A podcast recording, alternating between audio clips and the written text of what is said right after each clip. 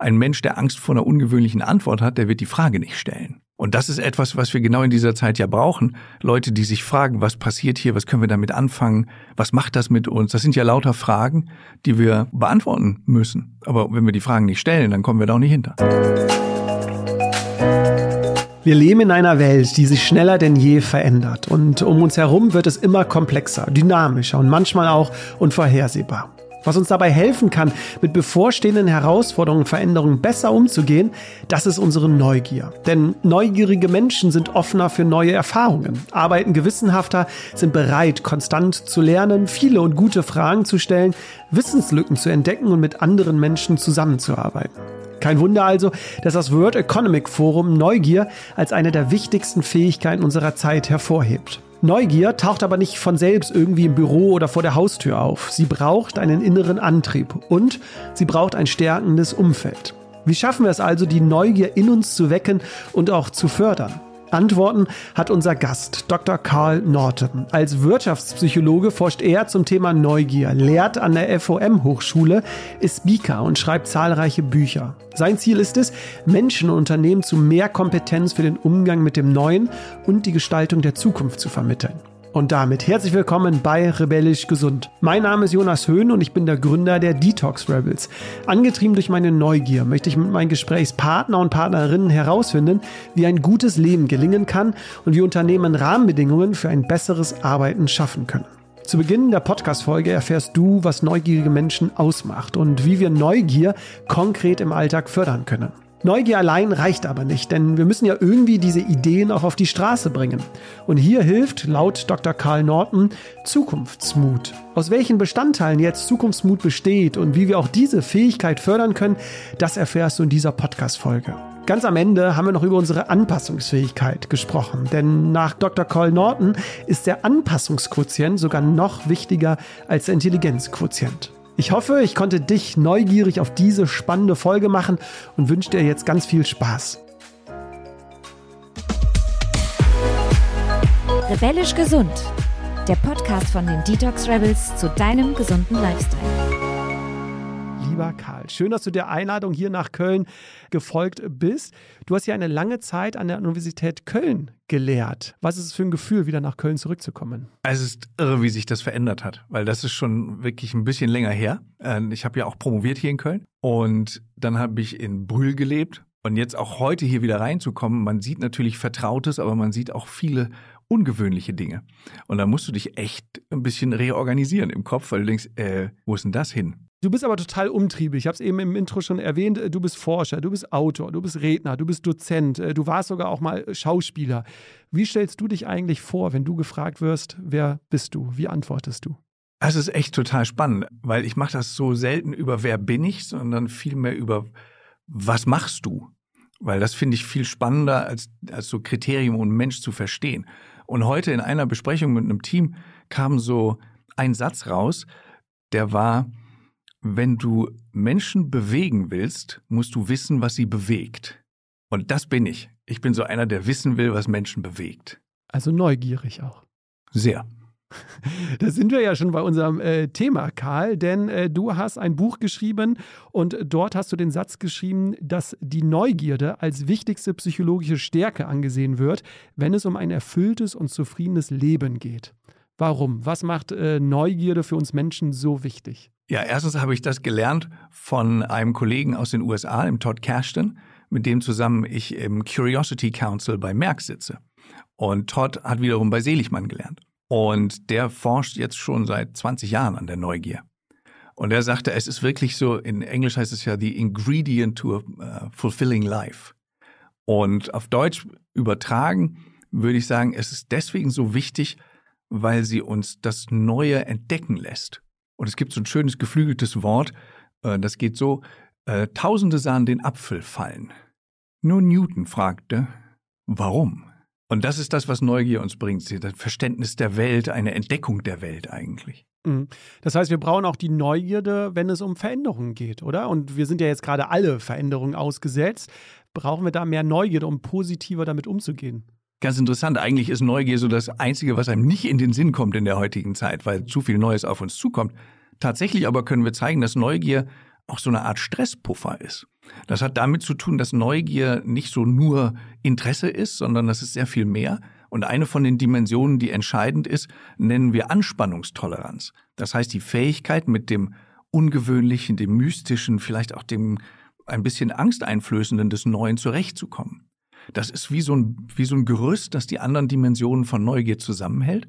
Und ganz einfach kannst du sagen, ein Mensch, der Angst vor einer ungewöhnlichen Antwort hat, der wird die Frage nicht stellen. Und das ist etwas, was wir genau in dieser Zeit ja brauchen. Leute, die sich fragen, was passiert hier, was können wir damit anfangen, was macht das mit uns? Das sind ja lauter Fragen, die wir beantworten müssen. Aber wenn wir die Fragen nicht stellen, dann kommen wir da auch nicht hinter. Hast du denn das Gefühl, dass wir nicht mehr so neugierig sind, dass die Neugierde so ein bisschen abnimmt in unserer Gesellschaft?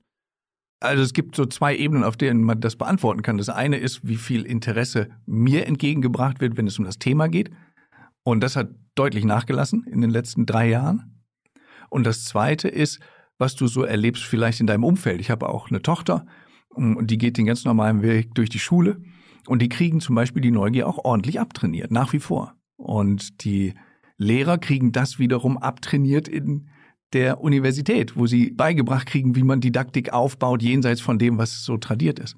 Tatsächlich sind die, die grundlegenden Studien zeigen, wenn ein Lehrer Kinder dazu ermutigt, Dinge zu hinterfragen und dann den Raum verlässt, dann sind die Kinder, die in dieser Gruppe A sind, sozusagen, wir unterteilen ja meist in A und B, in Gruppe A, wo diese Ermutigung stattfand, die experimentieren weiter.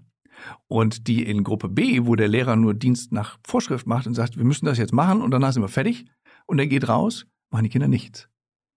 Das heißt, wir haben es echt extrem in der Hand und dementsprechend gab es auch eine große Streubreite in den letzten drei Jahren, wie Lehrer es geschafft haben, zu interessieren und faszinieren in dieser Distance Learning Zeit, ne, wo es wirklich darum geht, denk dir mal was aus. Mhm. Aber du, das hatte ich in einem Vortrag äh, gesehen, äh, du hattest erzählt, dass im Alter, im zunehmenden Alter, die Fragen abnehmen. Magst du das mal den Zuhörer und Zuhörerinnen äh, erklären, weil da habe ich mich sofort wiedergefunden. ich glaube, da finden wir uns alle auch wieder. Und das ein Teil ist natürlich das Gesellschaftliche, dass man sagt, wer, wer fragt, ist irgendwie doof, ist nach wie vor stigmatisiert. Das zweite ist, dass Leute ungern was hinterfragen. Das haben wir besonders in Asien gemerkt, als wir da die Studien gemacht haben. Da ist das ein absolutes No-Go. Das ist also noch viel verpönter als in Europa. Und das Zweite, was man nie vergessen darf, ist, der Grund, warum wir Fragen stellen, ist ja, um hinter Dinge zu kommen. Und wenn wir frisch auf der Welt sind, ist das total notwendig, weil wir müssen die Welt ja irgendwie verstehen. Und dafür ist es auch notwendig zu fragen, weil irgendjemand muss es dir ja erklären können. Und je älter wir werden, umso mehr Ausrufezeichen haben wir oder Punkte. Und evolutionär ist das für das Gehirn auch total wichtig, weil das auch umschichtet. Ähm, deswegen lässt das Fragen auch nach, jenseits von gesellschaftlichen Geflogenheiten weil die Leute sagen, also das, weil das Gehirn in diesen Leuten sagt so, weiß ich, weiß ich, kenne ich, mache ich, habe ich schon gemacht, bin der dann das. Das heißt, Fragen ist evolutionär dann nicht mehr so wichtig. Und wenn du beides zusammennimmst, das erklärt natürlich sehr schnell, warum das nachlässt. Das eine ist, wir kriegen es abtrainiert und das andere ist, äh, rein hirnphysiologisch sind die Prozesse nicht mehr relevant. Du hattest nur, äh, um jetzt auch mal konkret äh, die Zahlen äh, zu nennen, du hattest gesagt, äh, Kinder mit fünf Jahren stellen 65 Fragen, ja. Menschen mit 44 Jahren nur noch sechs Fragen. Ja, das bezieht sich ganz konkret auf äh, Warum und Wie Fragen. Hm. Ne? Weil die Fragen, die du so ganz oft bei Führungskräften ja hörst, ist, wann ist das fertig und wie viel kostet das und so. Und was die, was die Kids halt fragen, ist, äh, warum ist das so und wie funktioniert das? Hm. Und die, dieses Warum-Fragen hat zum Beispiel so ein super Stigma. Wenn du das jemandem sagst, ja, man kann doch nicht nach Warum fragen, das drängt ja die Leute in die Ecke. Das ist totaler Humbug. Oder man hat sogar auch Angst vor, vor Ablehnung, oder? Wenn man nachfragt, warum ist das so? Ja. Weil man sich ja dann outet, inkompetent Das ist total kurios, dass du das sagst. Wir haben einmal ein, ein, so ein Feldexperiment in einem Unternehmen gemacht und da haben wir ganz gezielt gefragt, wie hast du entschieden, dass das ein guter Weg ist? Und die Leute haben immer auf eine Warum-Frage geantwortet, obwohl wir eine Wie-Frage gestellt haben. Weil die Wie-Frage soll ja eigentlich den Prozess offenbaren, ne? was, was ist sie durch den Kopf gegangen.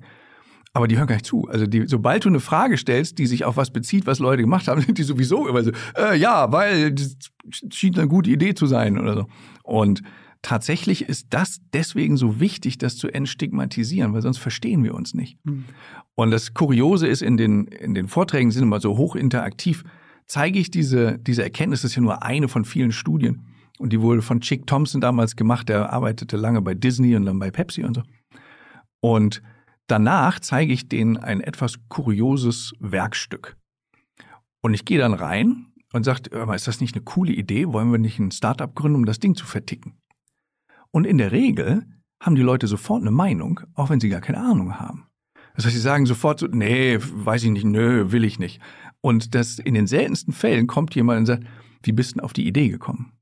Und das zeigt dir, du kannst es noch so sehr predigen. Wir haben so eine Art Operating System im Kopf, das sagt, erstmal positionieren und dann geht's weiter. Also erst schlagen, dann fragen sozusagen. Mhm. Und das uns gegenseitig abzutrainieren, ist echt eine, eine wichtige Aufgabe. Und trotzdem gibt es ja Menschen, die neugierig sind, die viele Fragen stellen. Du hast eben schon eine Dimension angesprochen. Was zeichnet jetzt einen neugierigen Mensch aus? Weil du hast da so vier Dimensionen aufgemacht. Ja. Vielleicht magst du das mal mit den Zuhörern und Zuhörerinnen ja, teilen. Sehr gerne. Also erstmal muss man sagen, es gibt so zwei Modelle. Die sind ein bisschen verwandt, weil wir gemeinsam diese Modelle entwickelt haben. Das eine ist so für so eine Alltagsneugier.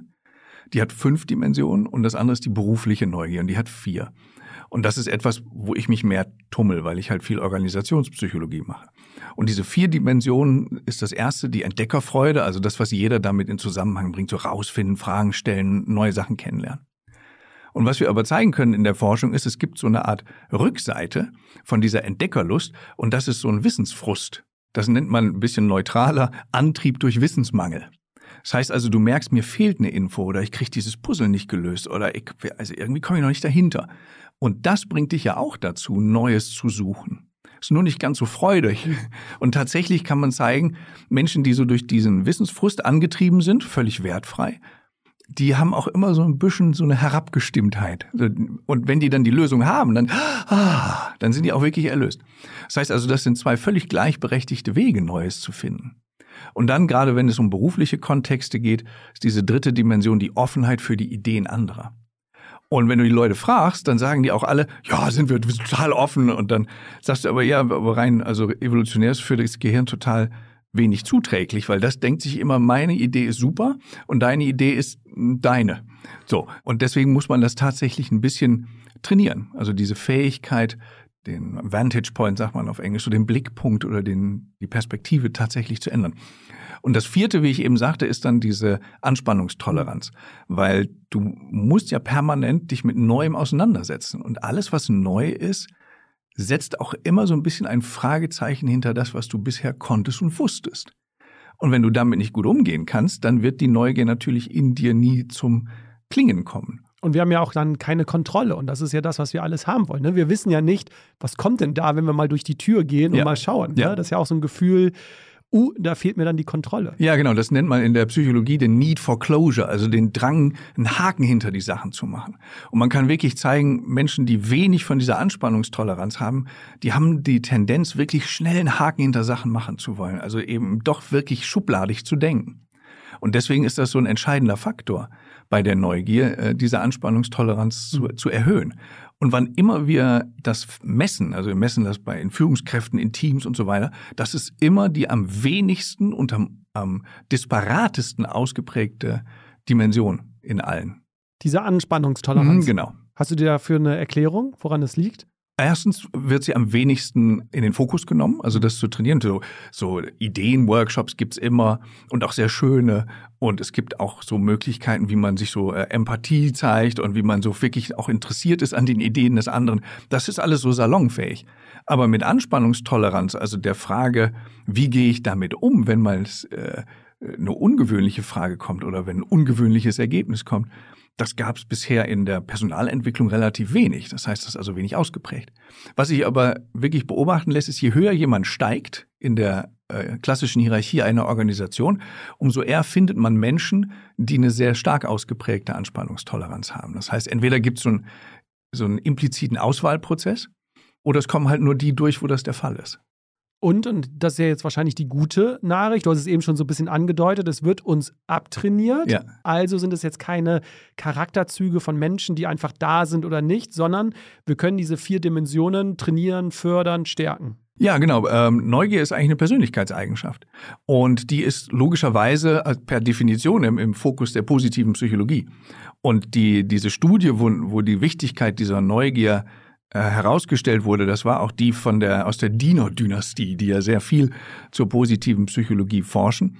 Und ein Definitionskriterium dafür, dass etwas zur positiven Psychologie gehört, ist, dass es von Natur aus veränderbar sein muss. Sonst gehört es nicht da rein. Und man kann sich das so vorstellen, es gibt Persönlichkeitseigenschaften, die kannst du gar nicht verändern. Die sind super stabil. Schuhgröße, Augenfarbe, da kannst du nicht viel machen. Das ist aber auch eine Persönlichkeitseigenschaft, weil unterscheiden sich Menschen. Dann gibt's Dinge, wo wir immer im Knatsch sind. Also ein Lager sagt geht, die anderen nicht. Und das ist zum Beispiel äh, Intelligenz. Gibt's welche seit 2012, die sagen, hier, ne, also man kann die kognitiven Prozesse wirklich verändern, die mit Intelligenz zu tun haben. Andere sagen, geht nicht. Und dann gibt es eben diesen großen Bereich von Eigenschaften, die nachweislich veränderbar sind durch Erlebnisse, durch Trainings, ähm, aber auch durch eine Art äh, neues Umfeld, das man schafft. Und was brauchen wir jetzt für ein Umfeld, um neugierig zu sein? Also natürlich, du hast ein eigenes Buch darüber geschrieben, ähm, aber vielleicht kannst du ja den einen oder anderen Tipp oder den einen oder anderen Impuls mal teilen. Wie sieht jetzt so eine Umgebung aus, wenn jetzt die Zuhörer und Zuhörer auch für sich feststellen, hm, der Karl hat vielleicht recht, ich bin nicht mehr ganz so neugierig. Ja. Ähm, wie schaffen wir es denn wieder neugieriger zu werden? Ja, also das ist tatsächlich, hat äh, zwei Facetten. Ich teaser die nur mal kurz an, dann können wir gucken, wo wir reingehen. Das eine ist, und das hat eine Studie, die wir mit Merck und äh, Porsche Consulting und dem Weizmann Institut gemacht haben und im Harvard Business Manager veröffentlicht haben, gezeigt. Es ist eine Frage der Technik.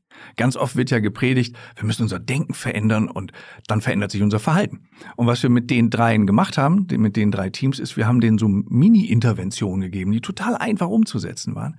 Und dann berichteten die nach sechs Monaten, unser Verhalten hat sich geändert und danach unser Denken. Also sozusagen Mindset First ist gar nicht so wahr. Du kannst auch Skillset First machen. Hab ein schönes Zitat dafür, dann darfst du aber direkt äh, weitermachen. Du kennst es wahrscheinlich. You can't think yourself into new ways of acting, you only can act yourself into new ways of thinking. Ja. Von einer amerikanischen äh, Psychologin, ich hoffe, ich spreche sie richtig aus, Marsha M. Linehan.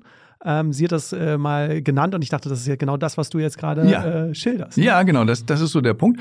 Und deswegen, und das ist so die, die zweite Dimension, hm, hängt es wirklich an der Technik. Und eine derjenigen, die wir gefunden haben und die wir auch sehr oft einsetzen, ist das Verhältnis von Frage und Antwort umzukehren. Weil der größte Fehler, den man machen kann bei der Neugier, ist, eine Frage zu stellen und dann auf Antworten zu hoffen. Das ist wie Matheunterricht. Für das Gehirn ist das ein Fokus. Also was ist jetzt die richtige Antwort?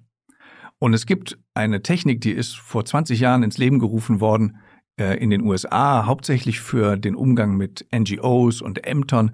Dann hat das so ein bisschen in die, in die Schulbildung Eingang gefunden. Und das nennt sich die Question Formulation Technik.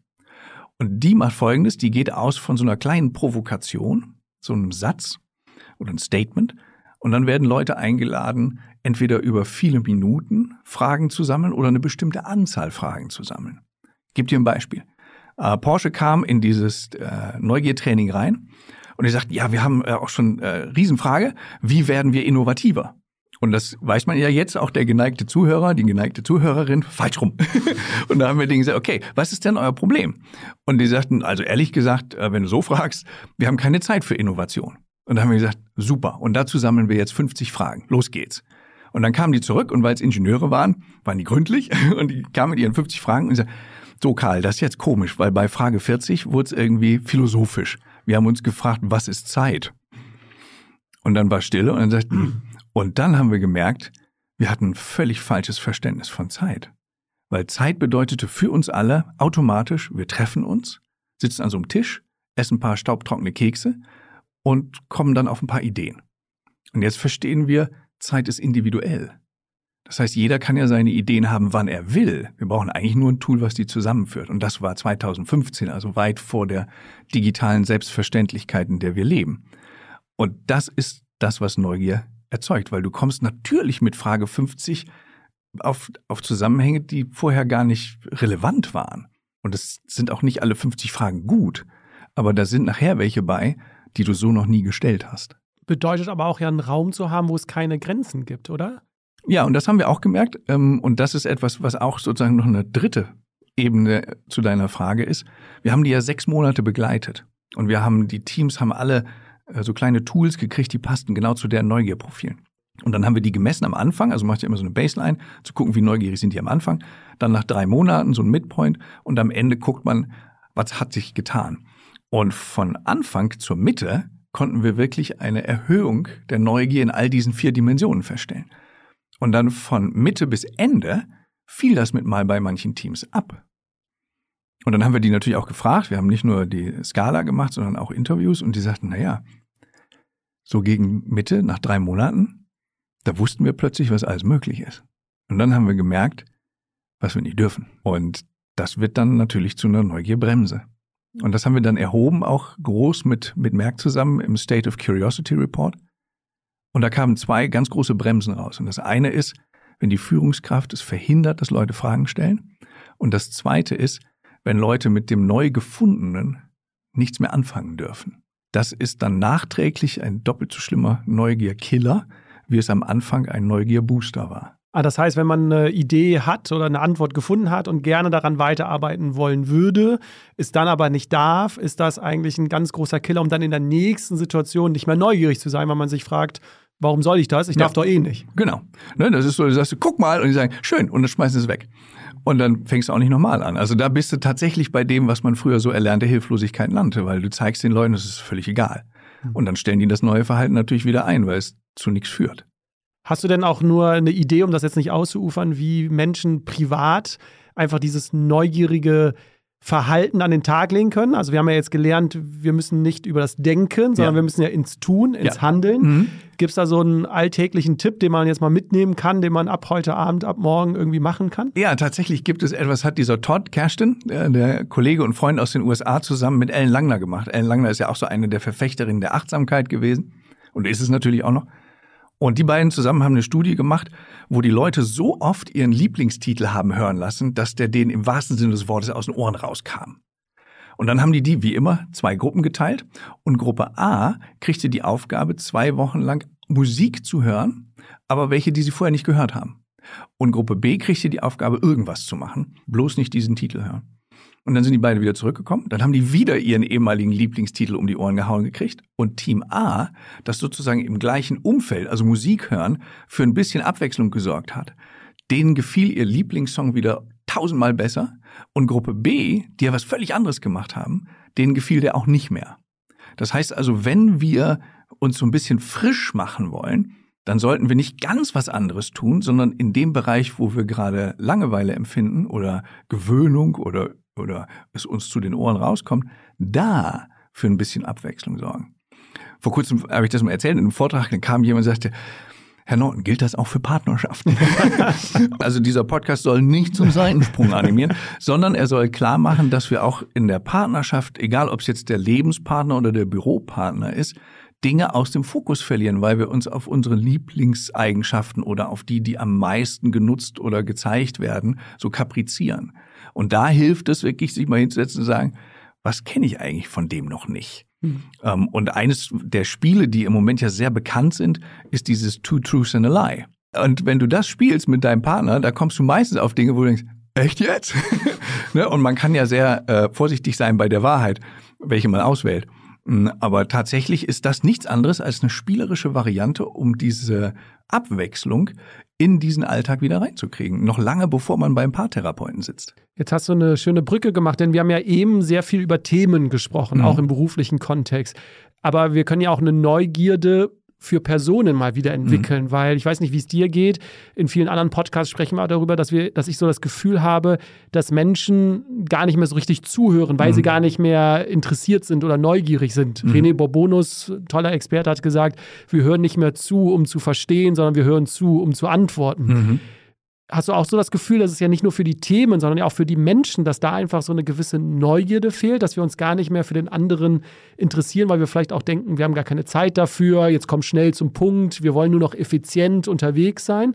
Wie, wie nimmst du das wahr? Also jetzt nicht nur für Themen, sondern auch für Menschen? Ja, das ist ein ganz entscheidender Faktor und es gibt ja eine sehr humorvolle Art, das zu offenbaren. Ganz oft, ich glaube, es macht auch äh, die Heute-Show, wenn die in die Fußgängerzonen gehen und dann, oder Wiegald Boning hat, glaube ich, früher damit angefangen stellt den Leuten Fragen, die offensichtlich entweder nicht zu beantworten sind oder wo die Antwort vollkommen deutlich macht, du hast überhaupt nicht zugehört.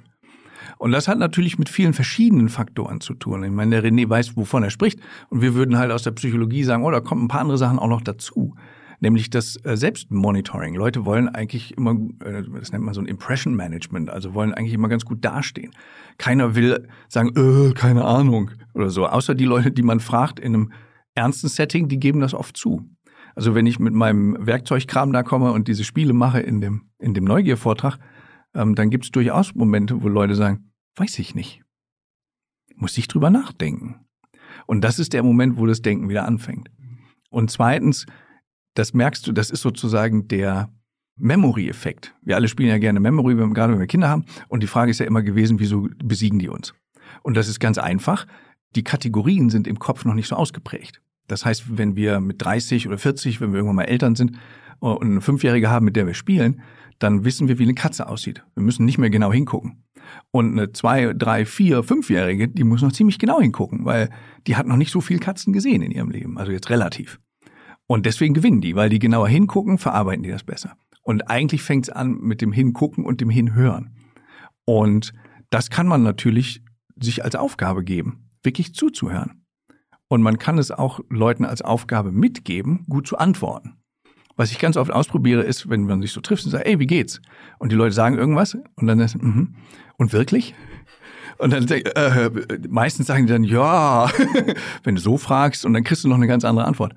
Das heißt also, das ist auch eine Frage der Überraschung. Wenn du Leute so ein bisschen aus diesem Frage-Antwort-Trott rausholst, dann merkst du auch, dann hören die schon zu.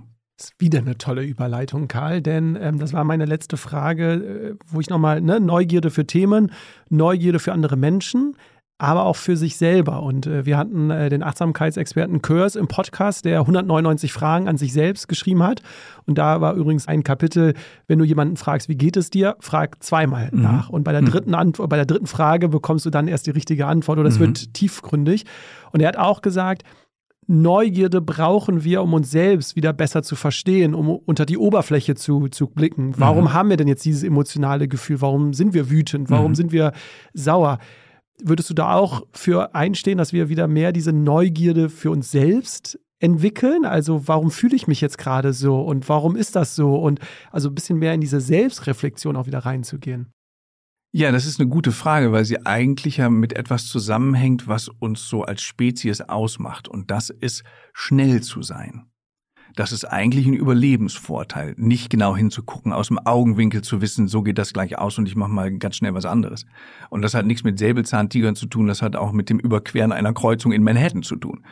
Die ist fast genauso gefährlich inzwischen. Und das bedeutet eigentlich, dass es Momente gibt, wo wir gezielt auf die Bremse treten können oder sollten. Aber das als neues Dauerprinzip, das andere ersetzen zu lassen, ist natürlich auch nicht hilfreich, weil dann werden wir alle so langsam, dass wir uns beim Laufen die Schuhe besohlen. Und das zeigt ja eigentlich auch die Arbeit von so Leuten wie Kahnemann und so, die ja viel so Denkfallen sich angeschaut haben, die genau aus diesem Geschwindigkeitsrausch des Gehirns oder der, der Informations- oder Weltverarbeitung, sagen wir vielleicht besser, resultieren. Und die einzige Chance, die man hat, ist aufs Bremspedal zu drücken. Aber wer nur aufs Bremspedal drückt, kommt halt auch nicht voran. Insofern ist das wie immer, die Dosis macht das Gift. Also das auch beim Innehalten und Reflektieren. Ähm, und es gibt Momente, wo das besonders hilfreich ist, gerade dann, wenn Dinge unerwartet laufen, dass man sich fragt, okay, was ist jetzt gerade hier passiert?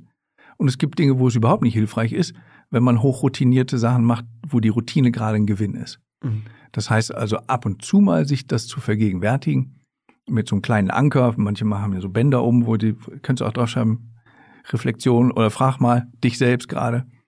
Ähm, oder du machst ein, äh, ein Post-it an, an einen Spiegel. Das sind wirklich Dinge, die auch in der Psychologie, in, in Therapien verwendet werden. Das ist jetzt nicht so trivialer Quatsch.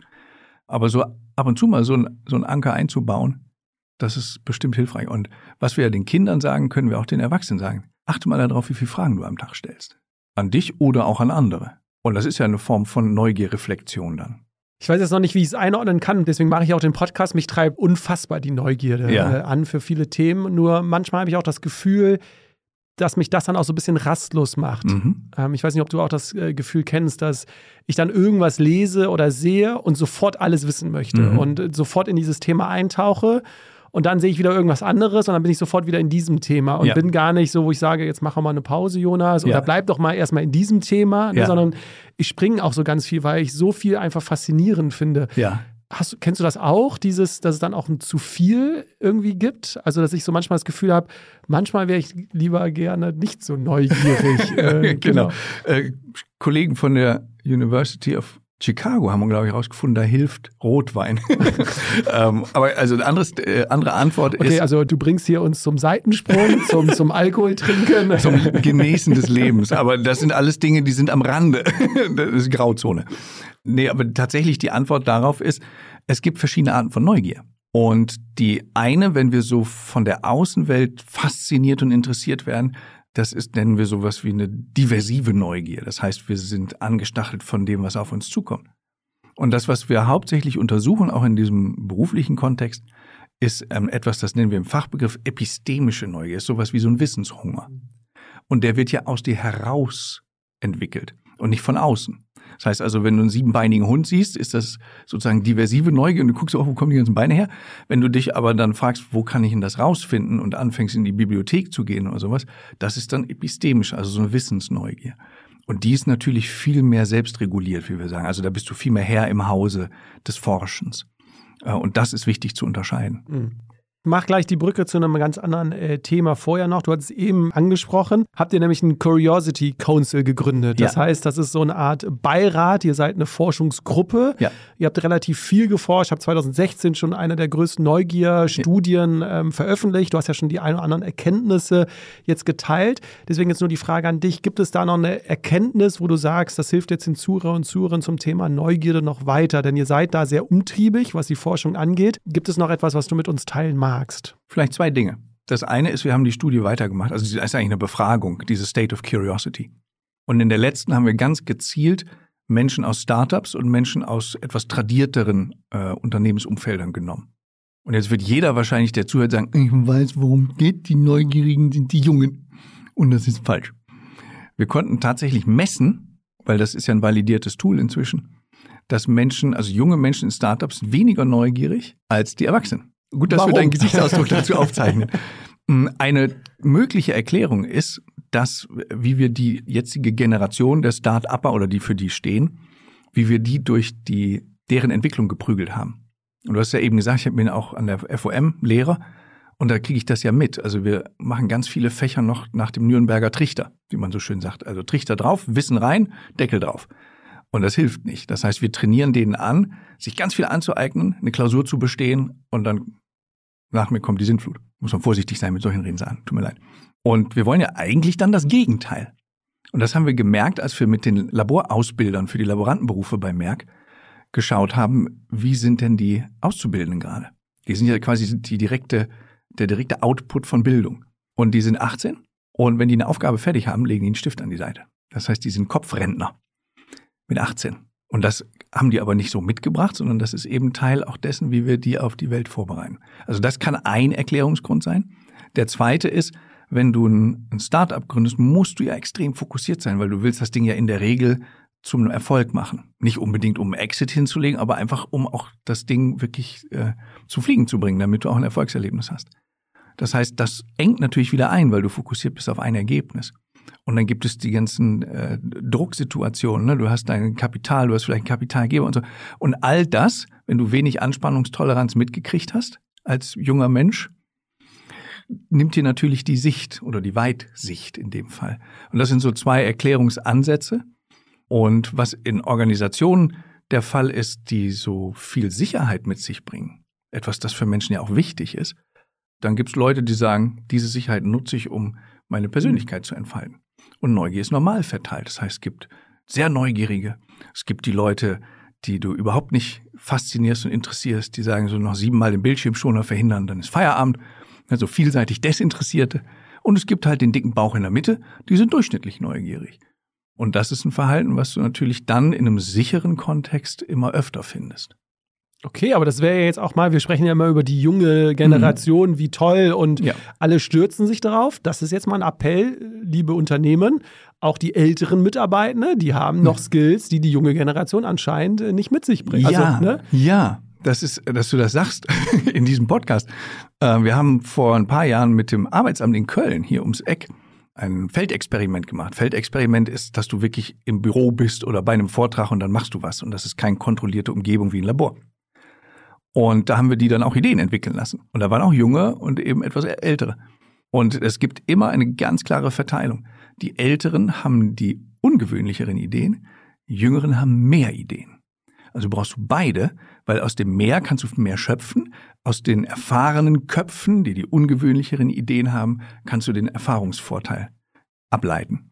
Guck mal, das ist doch mal, alle sprechen über diesen Generationskonflikt und jetzt haben wir doch mal hier eine schöne Brücke, äh, wie man Generationen auch äh, zusammenbringen kann. Mach mal mit so verschiedenen Generationen Question Formulation. Es gibt ein Tool, das habe ich auch erst in der Praxis kennengelernt, das heißt 30 Questions. Darfst, jeder darf Fragen stellen. Und du wirst merken, wenn du die ersten drei Fragen gestellt hast, dann gehen dir die Fragen auch aus. Weil so die typischen sind weg. So wie, was hast du zum Frühstück und so. Dann plötzlich erfährst du Dinge, wo du sagst, ach echt? Hm. Das machst du aber nur, wenn du dir und dem anderen die Erlaubnis gibst, 30 Mal zu fragen. Meistens nutzt du das nicht aus, weil du bist dann so weggeblasen von Frage 10, dass du denkst, Mensch, da wäre ich ja nie drauf gekommen. So. Spannend.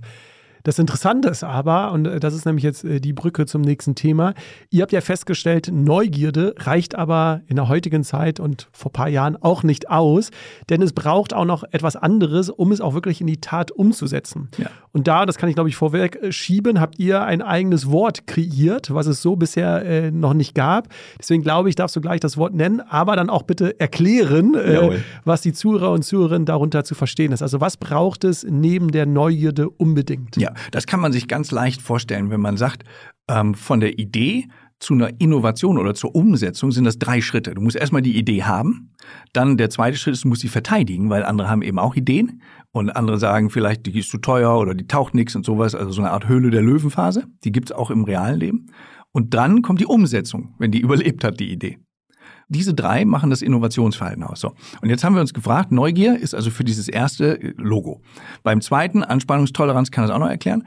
Aber beim dritten, also die Neugier auf die, also die Idee auf die Straße zu bringen, hilft das nicht. Das erklärt die Unterschiede zwischen dir und mir und anderen Menschen nicht. Und dann haben wir weitergeguckt, weil das ist halt die Neugier des Forschers ist, ich stelle mir immer wieder neue Fragen. Wenn ich eine beantwortet habe, kommt die nächste. Und da kamen wir auf etwas, das man in der Fachsprache das psychologische Kapital nennt. Und das erklärt 73 Prozent der Unterschiede zwischen Menschen. Das ist eine wahnsinnig hohe Zahl. Bei 20 Prozent Erklärungsanteil sind Psychologen aus dem Haus. Und 73 Prozent ist, dankst du dir, du hast die Zielgruppe falsch gewählt. Aber es war so. Jetzt wussten wir also, diese Umsetzungskomponente kommt von diesem psychologischen Kapital. Und der geneigte Zuhörer die geneigte Zuhörerin denkt sich, das ist aber ein langer Begriff und das klingt auch irgendwie so nach Marx und Freud und ist auch nicht gut. Und dann haben wir überlegt, wie könnten wir das so ein bisschen in einen Begriff fassen, der auch Lust macht, sich damit auseinanderzusetzen. Und weil ich mit Andreas Steinle gearbeitet habe, der Geschäftsführer der Zukunftsinstitut Workshop GmbH ist, haben wir gesagt, wir nennen das Ding irgendwas mit Zukunft. Und dann dachten wir, eigentlich geht es ja ums Umsetzen und Umsetzen hat was mit Mut zu tun, also nennen wir das Zukunftsmut. Da haben wir ein bisschen gegoogelt und es ist tatsächlich fast so, wie du gesagt hast. Der Begriff wurde 2019 und bis dahin kaum verwendet, nur mal in einer völlig gefloppten Werbekampagne von den Grünen. Äh, und dann dachten wir, okay, die hat keiner mitgekriegt, machen wir das. Äh, und deswegen haben wir das damals so genannt, weil wir so aus, ausdrücken wollten, auch es dreht sich um das Gestalten der Zukunft und es geht, dreht sich auch darum, dass man was wagen darf. Und das fängt das eigentlich sehr, sehr gut ein. Und was gehört dazu? Du hast ja gesagt, 72 Prozent macht den Unterschied. Mhm. Äh, ich habe nämlich mir vier Begriffe aufgeschrieben, mhm. was den Zukunftsmut ausmacht. Mhm. Vielleicht magst du das noch kurz teilen. Ja, sehr gerne, weil das ist dadurch vorgegeben, dass dieses psychologische Kapital eben feststehender Begriff und ein feststehendes Konstrukt ist. Ist jetzt reiner Zufall, dass es auch vier Dimensionen wie bei der Neugier sind. Es gibt auch welche, die haben weniger und mehr. Ähm, aber die setzen sich zusammen aus Zuversicht. Das ist in der Psychologie das Verständnis, dass ein Mensch weiß, es gibt mehr als einen Weg, um ein Ziel zu erreichen und dass ich diese verschiedenen Wege auch finden werde.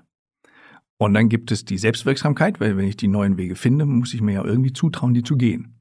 Und Selbstwirksamkeit ist halt so die Erwartung an mich, dass ich auch Skills habe, um neue Wege zu gehen. Dann Widerstandskraft, die gehört dazu, also die steht nicht für sich alleine, weil ich, ist ja auch mein Holzweg dabei. Dann ne, fällt sie halt um, muss aufstehen und weiter geht's. Und das letzte ist der Optimismus. Das ist aber nicht so generell rosarote Brille, yes we can, sondern es ist eher so, wie wir uns Erfolge und Misserfolge erklären. Und da gibt es halt ein optimistisches und ein pessimistisches Muster. Und diejenigen, die das optimistische Erklärungsmuster nutzen, die sind auch diejenigen, die wiederum genügend Kraft für diese Zuversicht mhm. haben, um die neuen Wege zu gehen. Und deswegen sagt man, diese vier, die kann man sich vorstellen wie ein Tutti-Frutti-Eis. Also die bauen aufeinander auf. Etwas neutraler für Fachpublikum sagt man übersummativ. Also mehr als die Summe seiner Teile. Und deswegen muss man alle vier im Blick behalten Und dann erklären die, warum jemand so eine Idee verfolgt, verteidigt und auf die Straße bringt. Und wie können wir mehr Zukunftsmut haben? Wie gesagt, du hast jetzt vier Dimensionen, ist auch wieder jetzt schwierig in jede einzelne Dimension, ja. weil Zuversicht braucht was anderes als jetzt bei der Widerstandsfähigkeit. Mhm. Aber das kenne ich ja auch. So oft träumen wir, haben die Ideen, sind ja. neugierig und dann, ach, verschwindet in der Schublade, machen wir nicht. Ja. Äh, ich glaube, wir kennen das alle aus unserem Alltag. Das muss ja nicht nur beruflich sein, das ja, kann ja. ja. auch ein Hobby sein oder ein Urlaub, den wir mal geplant haben. Wir wollten mal wandern, haben uns alles rausgesucht, waren total neugierig, haben es aber nie umgesetzt. Wie schaffen wir es mehr in dieses Handeln dann reinzukommen? Mm, das hängt natürlich gerade in dem Beispiel, was du genannt hast, davon ab, wo könnte man jetzt am ehesten stärkend eingreifen. Ne? Traut sich der Mensch das nicht zu oder hat er mal schlechte Erlebnisse gehabt, die er äh, emotional stabil noch nicht verarbeitet hat? Ähm, oder liegt es daran, dass er sagt, ah ja, das letzte Mal bin ich umgeknickt und ich bin ja auch einfach generell zu doof, um Berg hochzuklettern. Das hat dann nichts mit Selbstwirksamkeit zu tun, sondern das ist ein Erklärungsmuster für optimistisches oder pessimistisches Verhalten. Das wäre der erste Blick. Mal gucken, wo, wo hakt's denn? Und das, äh, wenn man das so alles verdichten will, ähm, dann gibt es eine Technik, die ist kurioserweise aus der Drogentherapie abgeleitet. Was die ist, die ver das ist der sogenannte RIC-Check. Äh, RIC ist ein Akronym für R, I und C und das steht für Ready, Important und Confident. Und es wurde tatsächlich in der ähm, in dieser Phase genutzt, wenn Menschen eben auf der äh, von der Droge sozusagen losgekommen sind, um zu gucken, wie gut kriegst du das hin. Und wir benutzen das im Moment ganz vielen Organisationen. Ready heißt, bist du startklar? Also hast du alles, was du brauchst. In deinem Wanderbeispiel, ja, alles recherchiert. Zweite Frage ist, ist es dir wichtig? Und das ist e-, egal ob Wandern oder Transformationsprozess in der Digitalisierung, ganz oft ist nö. ja, und das heißt also, wenn du weißt, ich habe alles, aber es ist dir nicht wichtig, und auch wenn du dir sicher bist, das funktioniert, aber es ist mir nicht wichtig, dann hast du Kompetenz, aber kein Ergebnis. Mhm. Das heißt, du bist total wanderbereit, aber du wirst es nie tun. Und umgekehrt ist auch schwierig. Sagen wir mal, es ist dir total wichtig und du bist zuversichtlich, dass du es hinkriegst, aber du bist nicht gut vorbereitet, dann hast du Aktionismus. Das heißt also, diese drei, die müssen hoch sein, also für dich oder für dein Team, egal ob Wandern eben oder Transformation. Und wenn die drei nicht alle irgendwie auf einer Skala von äh, 0 bis 10 bei 9 oder 8 sind, dann musst du sofort gucken, was fehlt. Mhm. Weil das wird dann so wie so ein Quick-Fix ziemlich schnell klären, liegt es an der Vorbereitung, liegt es an der Wichtigkeit oder liegt es an der Confidence, also der Überzeugung, dass wir es hinkriegen. Mhm. Spannend. Was, was würdest du denn jetzt den Menschen damit auf den Weg äh, noch geben? Weil du hast ja gesagt, übers Denken kommen wir nicht ins Handeln. Ich hoffe, das äh, haben die Zuhörer und Zuhörerinnen mindestens aus dieser Podcast-Folge mitgenommen. Wir müssen erst ins Handeln kommen und dann kommt das Denken so ein bisschen hinterher. Ne? Das Mindset wird so mitgeschliffen, aber ja. es kommt erst durch die Handlung weil es reicht ja jetzt nicht aus, einfach nur die Podcast-Folge zu hören. Was ja. würdest du dir so wünschen, auch wenn du deine Vorträge hältst oder Workshops? Ja. Wie kommen jetzt die Menschen da so in dieses, in dieses Handeln, in ja. dieses, weil, auch wenn ich jetzt so darüber rede, ich finde so neugierig und Neugierde ist so ein schönes Gefühl irgendwie, weil das so Lebensfreude, Lebenslust, man hat so das Gefühl, man ist so aktiv und man sitzt nicht nur auf der Couch, sondern man ist irgendwie, man, man kriegt ja auch was Neues. Ne? Alles sind ja neue Eindrücke. Also was, was magst du an Begeisterung den Menschen auch mitgeben? So? Also etwas, das wir so gerade an dieser Schnittstelle zwischen Zukunftsmut und Anpassungsfähigkeit in der heutigen Zeit und Neugier als verbindendes Glied sehen, ist, Du hast gerade so gesagt, man muss nicht denken, sondern ins Handeln kommen. Das ist auch richtig in einem gewissen Maß, weil die anderen haben ja schon für einen vorgedacht. Und das, was die vorgedacht haben, sind dann die Tools, die wir verwenden können. Und eines dieser Tools, ähm, das ich am liebsten mag, weil man es auch schnell vermitteln kann, nennt sich Whoop. Äh, ich weiß nicht, ob ihr, also vielleicht hat der ein oder andere, die ein oder andere davon gehört. WOOP ist auch wieder ein Akronym, steht für Wish, Outcome, Obstacle und Plan. Und äh, Wish ist klar, was wünsche dir? Und Outcome ist so die, wie sieht denn das aus, wenn du es erreicht hast? Ne, so ein bisschen Fantasie. So, das ist so positive Psychologie 1.0 gewesen. Früher hat man gesagt, da hört's auf. Dann hat dieses, wenn du es dir vorgestellt hast, dann zieht dich dieses Ziel magisch an und alle Und dann hat man festgestellt, nö, ist nicht so. Und deswegen kamen die anderen beiden dran. Das ist sozusagen 2.0.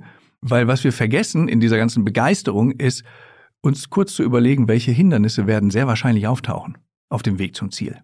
Das nennt man dann in der Fachsprache mentales Kontrastieren, also im Kopf gegenüberstellen, wo will ich hin und was sind die Hindernisse. Und dann aber auch sofort zu überlegen, was ist denn mein Plan, wenn das Hindernis auftaucht? Und das sind immer Wenn-Dann-Pläne. Also wenn das Hindernis auftaucht, dann mache ich. Und das ergibt dann Whoop. Ne? Und im Deutschen ist das Wunsch, Ergebnis, Hürde und Plan. Ist nicht so schön. Deswegen bleiben wir halt bei Whoop. Und das ist 20 Jahre Forschung sind darin vereint von Kolleginnen und Kollegen. Aber es ist auch total unbekannt. Und es ist genau das, Neues anzufangen und dran zu bleiben. Was du damit machst. Wir haben das eingesetzt in der Beratung von Diabetespatienten. Es wurde eingesetzt bei Menschen, denen Lernen nicht so leicht fällt. Gerade wenn du in Umfeldern bist, wo Leute lernen müssen, weil die gar keine andere Chance haben. Da hilft das, weil eine der größten Lernbarrieren ist, dass du aus dem Tritt bist, also dass du nicht mehr weißt, wie es geht. Das heißt, du bist da und weißt, ja, mache ich auch, und es ist so schön, wenn ich es kann, aber irgendwie und äh, äh, und da hilft eben, sich vorher einen Plan zu machen, weil wenn du erstmal in dem oh, nö, bist, dann wirst du auch nicht groß überlegen, oh, wie könnte ich mir jetzt selber helfen? Und deswegen macht dieses sich über das Hindernis und den Plan im Vorhinein Gedanken machen, das macht das um ein zwanzigfaches wahrscheinlicher, dass du dran bleibst. Und das finde ich ist eins der schönsten. Ich glaube, da gab es auch sogar eine, eine, Studie mit Studierenden, mit Klausuren. Die einen mussten schon irgendwie dran denken, was könnten genau. für Fragen und Probleme. Ja. Ne? Und die anderen sind einfach reingerannt. Und die einen Studierenden waren, glaube ich, dann viel erfolgreicher. Also du hast ja gerade gesagt, 20 Prozent höhere Wahrscheinlichkeit. 20-fach. 20-fach sogar. Mhm. Ah, okay. Ja. Mhm. Und das geht wirklich quer durch. Also das ist ein Beispiel. Das andere ist ähm, Ernährungsfitness von Menschen auf Fischereitrawlern, aber auch Taxifahrern.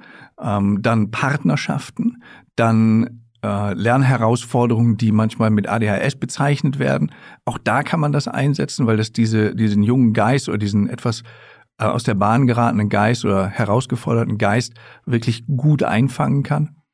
Ähm, und das heißt also, es gibt ganz, ganz, ganz viele. Ähm, und die Kollegin Gollwitzer, die das herausgearbeitet haben und die äh, Sabine Oettinger, die haben wirklich ähm, bei Null angefangen. Die haben gesagt, eins und zwei kennen wir. Mhm. Ne, wo will ich hin? Wie sieht das aus? Was fehlt? Und dann haben die das nach und nach Spannend. Äh, verdichtet. Du hast aber eben einfach in so einem Nebensatz ein Wort äh, erwähnt, worüber wir heute noch gar nicht gesprochen haben. Und ich mhm. würde sagen, äh, darüber sprechen wir jetzt noch äh, die okay. letzten äh, Minuten. Denn du hast mir auch ein, äh, wunderbar als Geschenk dein Buch mitgebracht. Ja. Du hast nämlich eben einfach so im Nebensatz die Anpassungsfähigkeit ja. erwähnt. Ja. Und das ist ja so dein neuestes Buch. Und meines Erachtens, was ich so aus der Recherche auch rauslesen konnte, eine Kompetenz, wo du sagst, darauf kommt es in der Zukunft an. Ja, da sind wir sogar ganz frech und sagen, AQ ist der neue IQ. Genau, denn du redest ja nicht nur über Anpassungsfähigkeit, sondern du sagst, es gibt die Anpassungsintelligenz. Ja. Das zum einen ist das dem geschuldet, dass es einen Kollegen gibt, Robert Sternberg, einen der berühmtesten Intelligenzforscher, der von adaptiver Intelligenz spricht. Also ist jetzt nicht ganz neu. Und das zweite ist auch wieder so ein bisschen Wortkosmetik, weil Leute sagten, so Anpassungsfähigkeit klingt so nach weichem Rückgrat und Fähnchen im Wind. Und damit hat es halt gar nichts zu tun sondern es ist wirklich entstanden im äh, Ende März 2020, als zu Recht keiner sagt, ich bin jetzt mal neugierig, was passiert, wenn ich diese Maske abnehme, sondern alle waren groß verängstigt und es gab plötzlich, musstest du zu Hause arbeiten, du musstest in Kameras gucken. Das heißt, du hast nicht das Neue in die Welt gesetzt, sondern die Welt des Neuen hat dich quasi verschlungen. Und da mussten wir uns anpassen. Äh, und wir haben uns gefragt in so einem Team mit der Northern Business School, was können wir dazu beitragen, um es Menschen jetzt leichter zu machen? Um auch zu erklären, was mit denen passiert. Und dann fingen wir so an zu, zu graben und parallel gab es einen Artikel in der Süddeutschen Zeitung. Und die titelten nicht Digitalisierung ist der Grund, warum wir gut arbeiten, sondern die Anpassungsfähigkeit der Menschen. Weil das war, stell dir das mal vor, du darfst nicht mehr raus, du guckst in so eine Kiste rein, aber du musst trotzdem noch Leistung erbringen. Das hast du noch nie gemacht. Und für viele, und dann gibt es ja genügend Beispiele, war das ein sehr kurioses Erlebnis von der Bettkante. Und das ist für manche immer noch, aber genau äh, Obacht bei der Berufswahl. Ähm, und die, was aber ganz deutlich wurde, war, du musstest innerhalb von kürzester Zeit entweder reagieren oder proaktiv werden. Und dieses proaktiv werden in diesem Moment war, wenn Leute überlegt haben, okay, wie kann ich das einrichten, dass das gut funktioniert? Ähm, einen, mit dem wir gearbeitet haben, als Zoom gerade völlig neu für uns war ja alle, den haben wir das so beigebracht und dann sagte der, also wenn ich da hinten Bettlagen aufhänge, dann ist das ja weiß. Dann ist das ja ein ganz anderer Hintergrund, als wenn da mein Schrank ist. Und dann musste der halt ein bisschen rumprobieren, weil das Bettlagen immer runterfiel. Aber der hat gesagt, jetzt fühle ich mich viel sicherer, weil das gibt mir so den Rahmen, als wenn das so ein bisschen wie eine Bühne ist. Und dann kann ich abschalten von der Tatsache, dass ich gerade in meinem Schlafzimmer sitze. Und das ist ja schon Proaktivität. Du gehst auf etwas zu, veränderst das, so ein bisschen wie Jobcrafting, also so wie das Gestalten deines Umfeldes. Und das ist etwas, das uns dann nicht mehr losgelassen hat. Und inzwischen haben wir ein Leistungsmodell, das heißt, wir können erklären, warum Menschen und Firmen Veränderungen wahrnehmen, die die anderen gar nicht mitkriegen. Und dann gibt es ein sehr schönes Beispiel, äh, was auch in dem Buch steht, von Ikea. Die bauen ja immer diese super blauen Läden und wir rennen da alle rein. und kommen raus mit ganz vielen Teelichtern. So, das ist so irgendwie so ein Teil des Geschäftsmodells. Und die haben aber auch gemerkt, wenn wir irgendwo eine IKEA-Filiale hinbauen, steigt der Wert des umgebenden Real Estate fast automatisch an. IKEA hätte bei seinem Geschäftsmodell bleiben können. Aber die haben es so am Rand wahrgenommen und haben das nicht ungenutzt gelassen und haben dann angefangen, Shopping-Malls drumherum zu bauen und die auch selber zu betreiben. Und inzwischen verdienen die mit der Einrichtung und dem Betrieb von Shopping-Malls fast mehr Geld als mit allem anderen, was die machen. Das funktioniert aber nur, wenn du am Rande guckst und nicht auf den Kern deines, haben wir immer schon so gemacht. Aber woran liegt es, dass äh, manche Menschen und Unternehmen das wahrnehmen und diese Chancen sehen und andere tun sich ja momentan immer noch schwer ja. und sagen, wieso soll ich Zoom, MS Teams nutzen? Das haben wir doch seit zehn Jahren nicht gemacht. Bleibt mir weg davon ja. ne, mit dieser Veränderung. Also ja. manche wollen sich ja auch gar nicht erst anpassen. Was habt ihr da festgestellt in eurer Arbeit? Mm, das eine ist, dass Menschen sehr unterschiedlich sind in dem, was situatives Gespür bedeutet. Situatives Gespür, ganz einfach gesagt, entweder du fokussierst oder du lässt los. Und wenn du loslässt, fast so wie Tagträumen, dann macht dein Kopf ja so ein bisschen unbeaufsichtigtes Weiterdenken. Ne, du kriegst so Assoziationen und so. Und so kommen plötzlich Dinge zum Tragen, die du vorher nicht im wahrsten Sinne des Wortes nicht im Blick hattest. Äh, und das kann man Leuten wieder beibringen. Lass mal locker. Wie schaffen wir es denn in diesen Modus reinzukommen? Weil oft sind uns ja die Themen so wichtig, dass wir ja nicht loslassen wollen. Ne? Wir ja. wollen ja irgendwie, dass es ja auch erfolgreich wird und und und. Und dann sind wir vielleicht zu verkrampft. Also wie schaffen wir es, diesen Blick zu weiten, wie du es gerade äh, gesagt hast? Mm, tatsächlich ist das Zurücklehnen. Und von mir aus stellst du dir einen Wecker, wenn es dir zu wichtig ist, wieder weiterzudenken. Fünf Minuten. Und dann einfach defokussieren, nennen wir das. Also einfach so die Augen weit stellen. Einfach auf nichts sich konzentrieren. Weil die meisten Leute, die das einmal ausprobiert haben, die kriegen davon nicht genug. Weil das wirklich eine ganz andere Art ist, in der Welt zu sein. Hilft es denn da auch den Blick, weil das hatte ich, glaube ich, von äh, irgendeinem anderen Psychologen Neurowissenschaften gehört, dass wenn du fokussiert sein möchtest, guckst du auf einen Punkt, 30 Sekunden, weil durch diesen visuellen Fokus dann auch das Gehirn quasi mhm. nachrückt, dass mhm. du konzentrierter bist. Mhm. Und wenn du quasi wieder ein bisschen kreativer denken willst, dann, dann weiter deinen Blick, mhm. guck raus, guck in die Ferne, mhm. guck links, rechts. Ist das so? Ja, genau. Das nennt man, also es aktiviert das sogenannte Default Mode mhm. Network. Äh, das ist eine relativ neue Erkenntnis und die wird jetzt auch gerade so ein bisschen wie die neue Sau durchs Dorf getrieben. Mm, und das aktiviert das und deswegen funktioniert das. Und ich habe das selber ausprobiert. Also man soll ja nicht nur immer sagen und andere das machen lassen, weil im März 2020 hat ja auch nichts zu tun. Aber da gab es diese Technik schon. Und dann dachte ich, okay, probier's mal aus. Habe mich in meinem Büro hingesetzt und gesagt, Klar ist das gerade eine Anspannungssituation. Dein Geldfluss ist versiegt, du hast eine 99-prozentige Stornoquote. Das eine Prozent lag daran, dass ein Innenministerium keinen SAP-Prozess hatte, um was zu stornieren. Aber das hat auch nicht geholfen, weil die wollen auch nicht bezahlen. Und dann sagte ich, okay, du musst jetzt, gib dir mal fünf Minuten. Lass mal los. Und dann habe ich mich so hingesetzt und ich hatte ja, das Thema war ja klar. Was mache ich mit dieser Situation? Und dann träumte ich so vor mich hin, weil das ist wie Tagträumen. Und plötzlich poppte so auf, die müssen ja alle vor die Kamera. Und dann war wieder nichts. Ich bin ja Schauspieler. Die können das nicht. Ich könnte ihnen ja helfen. Habe ich noch nie gemacht, weil ich habe zwar eine Schauspielausbildung, habe aber nie irgendwie Präsentationstrainings gemacht. Okay, habe ja gar nichts zu tun. Habe ich die Ressourcen? Ja.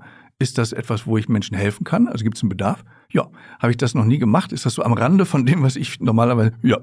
Und habe das gemacht und dann Ende des Jahres habe ich dann Christian Sewing und James von Molt getrainiert. Das sind die zwei der Vorstände von der Deutschen Bank. Und dazwischen liegt von März bis Dezember nicht viel Zeit. Und das war so der Beweis, es funktioniert nicht nur mit einem großen blauen Möbelgeschäft, sondern auch mit dem kleinen Karl.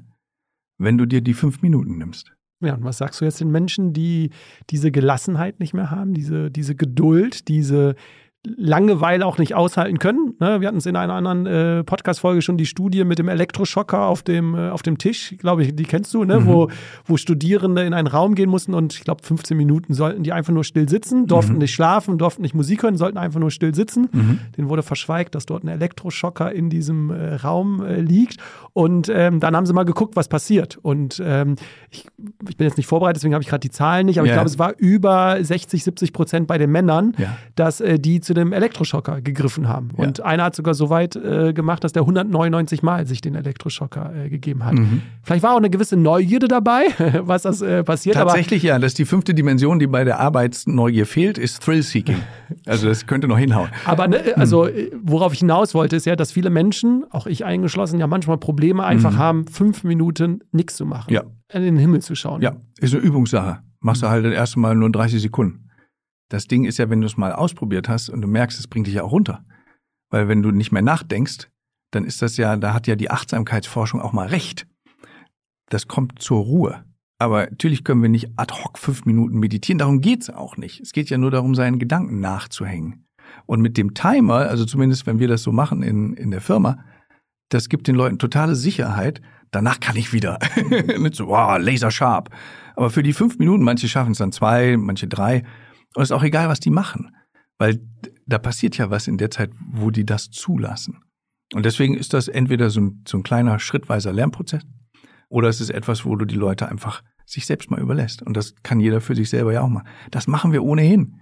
Wenn du einschläfst, denkst du auch gerade nicht über eine Funktion bei einem Graphen mit x hoch 3 nach. Wenn du morgens aufwachst, tust du es auch nicht. Klar, wir greifen sofort zum Handy, aber es gibt immer diese Phase, wo wir so wach werden.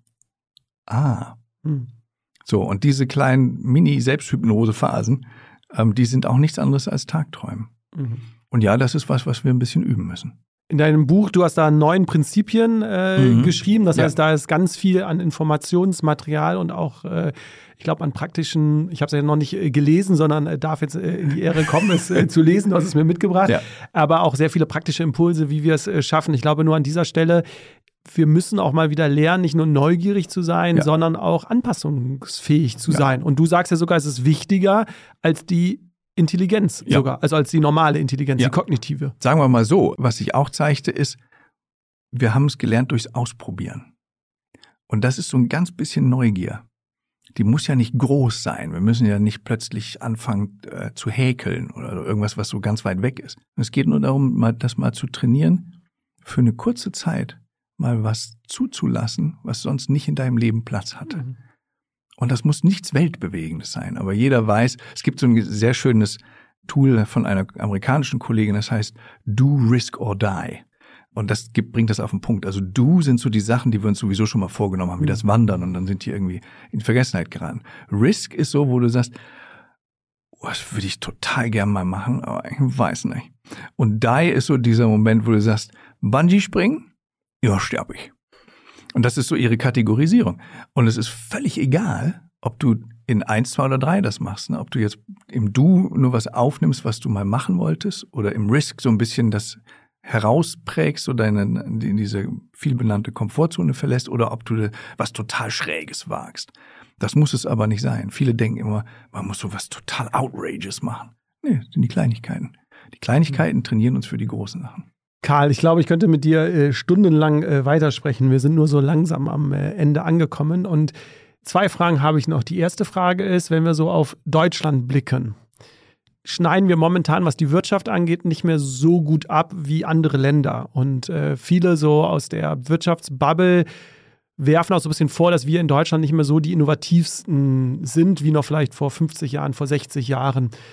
Kriegst du das auch mit und ist das eine Herausforderung, weil wir nicht mehr neugierig sind, weil wir auch Schwierigkeiten haben, uns anzupassen? Also wie nimmst du das Ganze wahr rund um dieses ganze Innovationskraft, die den Deutschen anscheinend laut äh, Artikeln, die ich so gelesen habe, irgendwie fehlt? Ja, das, ich finde das immer total irre, weil wenn du von den Deutschen sprichst, wie viele Millionen Menschen musst du im Blick gehabt haben, um dir so eine Aussage zuzutrauen? Und deswegen würde ich die meine auch so ein bisschen kleiner schrauben und sagen, in den Unternehmen, in denen ich gerade in den letzten 14 Tagen war, das waren Unternehmen für Gebäudetechnik. Die haben eine super Zeit, die ist gerade so ein bisschen zu Ende. Das merken die auch. Das ist ein Unternehmen für Transportlogistik gewesen. Ähm, das ist ein Unternehmen gewesen, die, für den Einzelhandel Einkaufskraft bündeln. Also ganz verschiedene Sachen. Und wenn die, die ich erlebt habe, eins eint, dann ist das die Frage, was machen wir nach vorne? Und es gibt so ein Tool, das wir dann ganz oft einsetzen, das uns erlaubt, mit großen Gruppen zu arbeiten, weil das, was du jetzt brauchst, sind alle, nicht nur ein paar. Gerade letzte Woche haben wir es gemacht mit 400 Leuten und dann ist das so eine Art ernste Version oder digitale Version von, von World Café meets Facebook.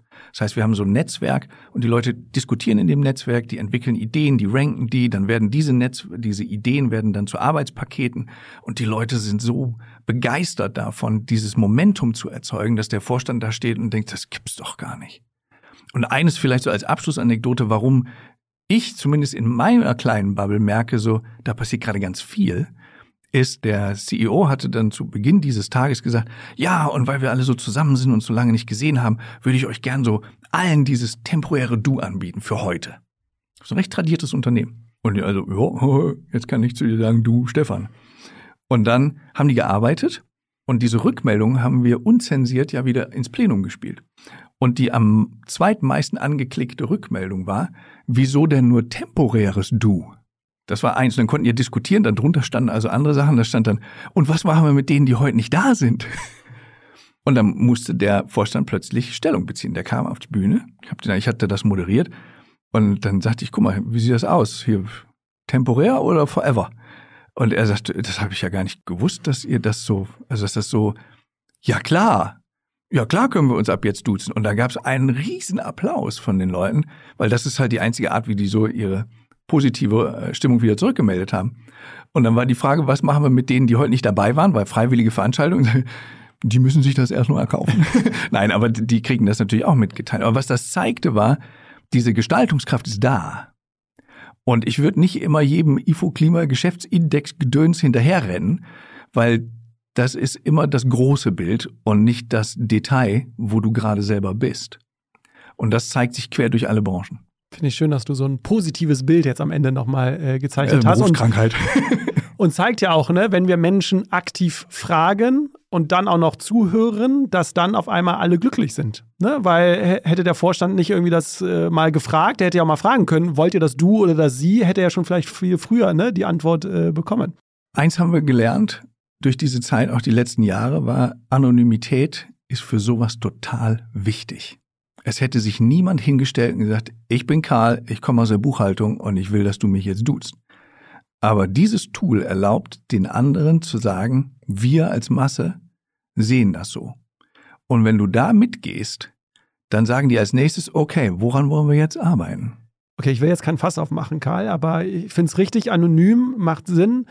Meine Utopie ist ja, wir haben eine so große psychologische Sicherheit in unserem Unternehmen, ja dass Menschen bereit sind, die Idee zu äußern, ohne eine negative Konsequenz zu erfahren. Ne? Gebe ich dir vollkommen recht. Und das, der, der Punkt ist der, nee, nee, da müssen wir uns hinarbeiten. Wie bei allem anderen, was wir heute besprochen haben. Wir haben das mal gehabt, äh, zwölf, ganz kurze Mini, letzte Schlussanekdote. Zwölf Leute in einem Raum aus zwölf Ländern. Zwölf Rechner. Jeder an einem. Und die haben da reingearbeitet, wieder in diesem Netzwerk. Und dann plötzlich tauchte eine Frage auf, so nach dem Mittagessen und jemand fragt, ja, äh, wir wissen gar nicht, wie wir das Logistikproblem da lösen sollen bei uns in Brasilien.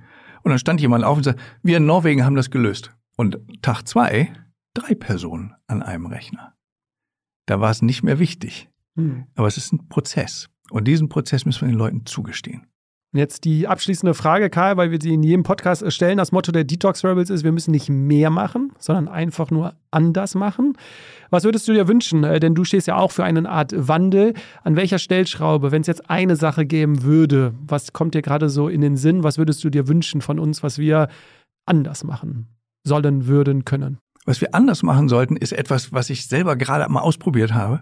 Und ich fand den Erfolg sehr überwältigend. Ich habe mit 30 Führungskräften von einem Garten- und Anlagenbauer gearbeitet. Und es gibt frische Studien, die sagen, Wertschätzung schafft Widerstandskraft keine Sau weiß, wie das geht.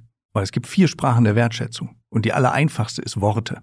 Und da stand ich vor den Jungs, also nur zwei Mädels. Es gibt sogar fünf, wenn du von Gary Chapman äh, sprichst. Aber den, ja. den, Körperkontakt hast du jetzt bewusst Eben, genau. äh, im Berufskontext ja, ja. Ja, dazu, ja. nach MeToo war das durch, das Ding, deswegen nur noch vier.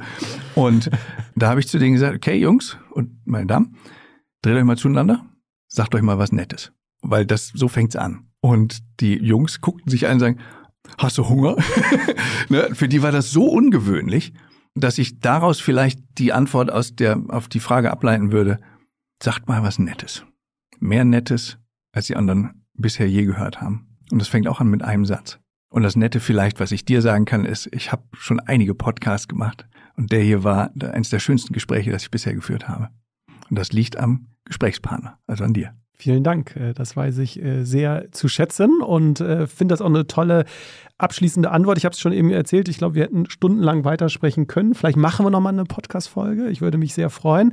Aber zum Ende natürlich noch ein, zwei Hinweise, denn du hast eine Homepage, wo es einen Selbsttest für Neugier und für die Anpassungsfähigkeit gibt. Also, wo mal jemand für sich mal ausprobieren möchte, wo stehe ich, bin ich neugierig oder habe ich die Anpassungsfähigkeit, einfach mal auf der Homepage äh, von dir nachlesen. Du hast äh, zig Bücher rausgebracht, das darf ich äh, so sagen. Wir hatten schon über das Thema Neugierde gesprochen, Anpassungsfähigkeit, äh, dein neuestes Buch.